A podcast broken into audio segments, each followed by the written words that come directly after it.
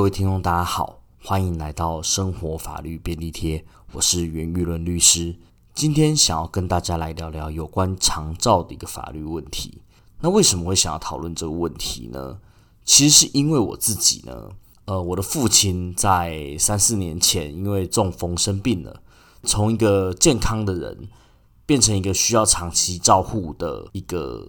被照护者。那时候为了照顾爸爸。就查了很多资料，也开始接触到长照机构，因为我们现在政府呢都有提供长照二点零的服务。那长照二点零其实呢为我们家属解决了非常非常多一个照护的问题。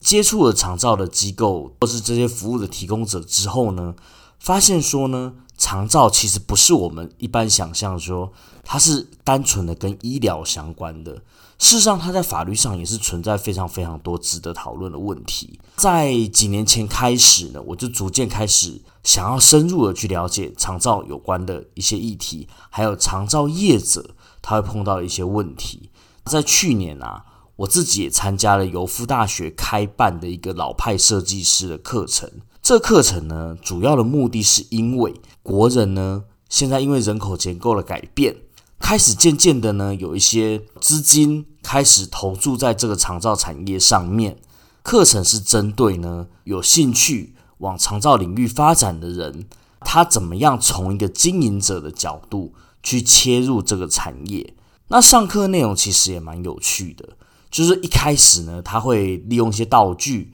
让我们体验说，哎，我们渐渐的老化，视力开始衰退，然后肢体变得开始不灵活的时候呢。会遇到了什么样的老化的一个问题？另外呢，在专业课程上呢，他会从开设一个长照机构，从怎么样去找一个适合的地点，应该要注意怎么样的一个建筑设计。因为我们刚刚说了，我们开始在老化的过程中，我们视力会开始渐渐的衰退。那颜色的对比、空间的配置，那是不是一个安全的环境，都是一个在建筑设计上必须要去考量的点。再来呢，他们也邀请了许多许多长照的一些前辈，在提供经营的心得之外呢，然后也告诉我们许多应该注意的一些事项，让参与的学员呢能够快速的切入这个产业。他们的目标是希望说，我们把不同的领域的人拉进来这个产业里面，让这个领域呢能够更快速的一个多元化的发展。好，那这是我之前去参加这个副大学课程的一个心得啦。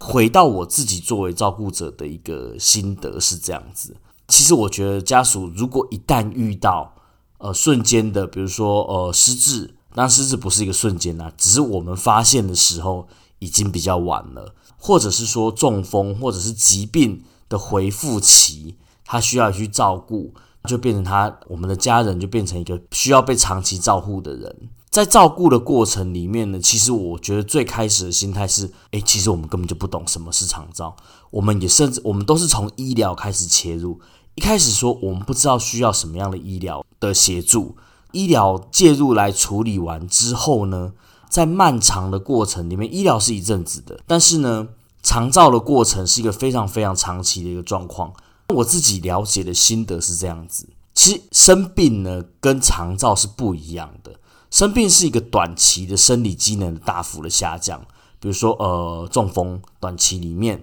我们肢体、然后认知还有各式各样的能力、语言、吞咽这些能力，我们都快速的下降。可是呢，长照它并不是单纯的只是一个生理机能的下降，它是一个逐渐、逐渐老化的一个过程。可能一开始没有这，就算没有这些病理性的原因。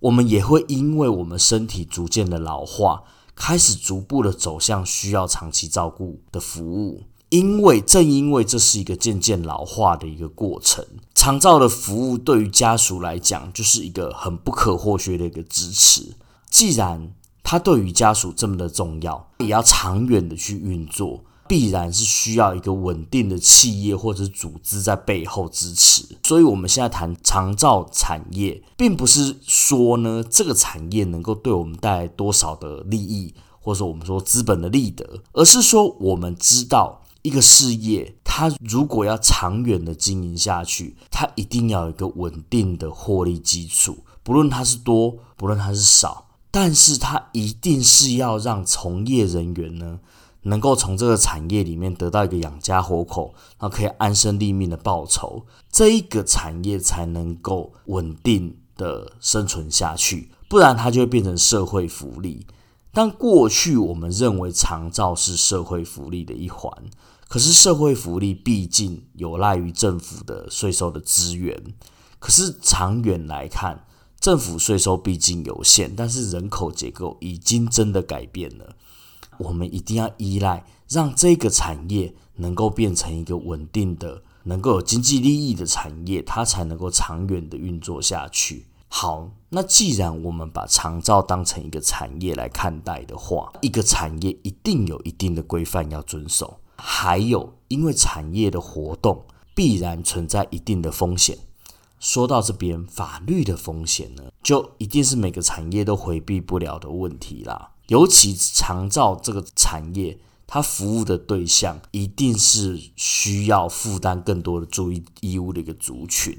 毕竟我们说它已经开始老化了，它的各项自身的能力是逐渐逐渐的在退化，所以我们提供服务的人，本来我们就要期待，就是说我们要提供的服务的注意义务一定要比较高，注意义务提高，那必然呢带来就是政府机关的监督一定会更加的仔细，像政府对于医疗产业的一个监督的管制密度是非常高的。那我相信长照服务，它服务的客群可能跟医疗有一些些的，或是有一些部分的重叠，所以我们必然可以去想象，政府机关的监督也一定是很高度、密度很高的，也一定会高于多数的产业。但如果没有遵照主管机关的一个管制规范呢，就会必然会增加更多的检查，因为政府担心你做不好。他就希望给你更多的督导跟检查，督导跟检查之后呢，可能就要改善，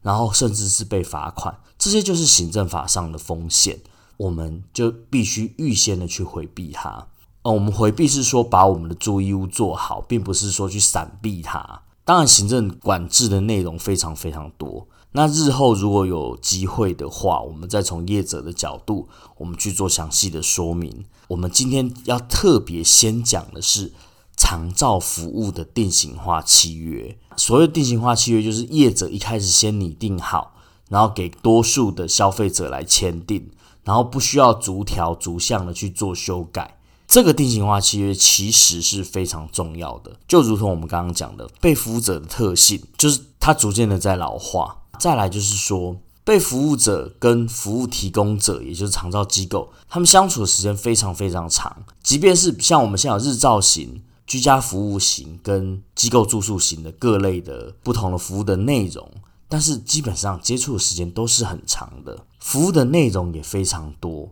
食衣住各种起居的一些生活细节，可能都是要由长照业者来提供服务。服务的内容有这么多，所以呢，其实要在一开始的时候就先把服务的内容跟服务的标准去做好一个规定。避免说双方认知存在落差，在这个前提之下，我们就必须业者在提供这个定型化契约的时候，就要先把它做好。我们回过头来看，在行政院提供的范本里面，长照的法律关系其实是一个三三方法律关系，它有长照机构、受照护的家人，还有就是说被照顾的这个家人其他家属。其实就是说，呃，可能爸爸住进去了，那爸爸是被服务者。儿女是家属，家属被照护者跟长照机构之间，它就是个三方关系。实际接受服务的人，他并不是家属哦，他不知道，他其实可能已经不知道他接受什么样的服务。所以呢，这样子这个契约的特性上，就是它的关系相对一般契约是非常非常复杂的。今天我们谈这个内容是说呢，因为。大家既然有这么多复杂关系，一定在预先的约定里面去约定好，才能米平三方的一个认知落差，避免就产生消费的纠纷。当然，我们从这个契约里面去出发，我们家属的角度也可以去看到很多很多的应该注意的事项，比如说家属可以从里面看，就是说服务的地点。呃，是不是你今天签约的这个机构，或者是他还有其他附属机构？可能你的长辈被送进去之后呢，他被移到一个你不一定觉得方便的一个服务机构。再就是服务的项目、内容、时间，那费用怎么收？那是不是有额外的一些费用要收取？未来费用如果调整该怎么办？然后如果家人在住宿的期间呢？那发生紧急的事件该怎么去处理？再来就是说，我们如果今天想要离开这个机构，我们怎么样去终止契约？预先缴纳的费用可不可以退还？这些都是一些蛮重要的一些问题点。再来就是说呢，如果我们还有其他的，比如说自费的项目，有一些特别注意事项的话，那我们甚至都还可以在这个契约里面去做增补。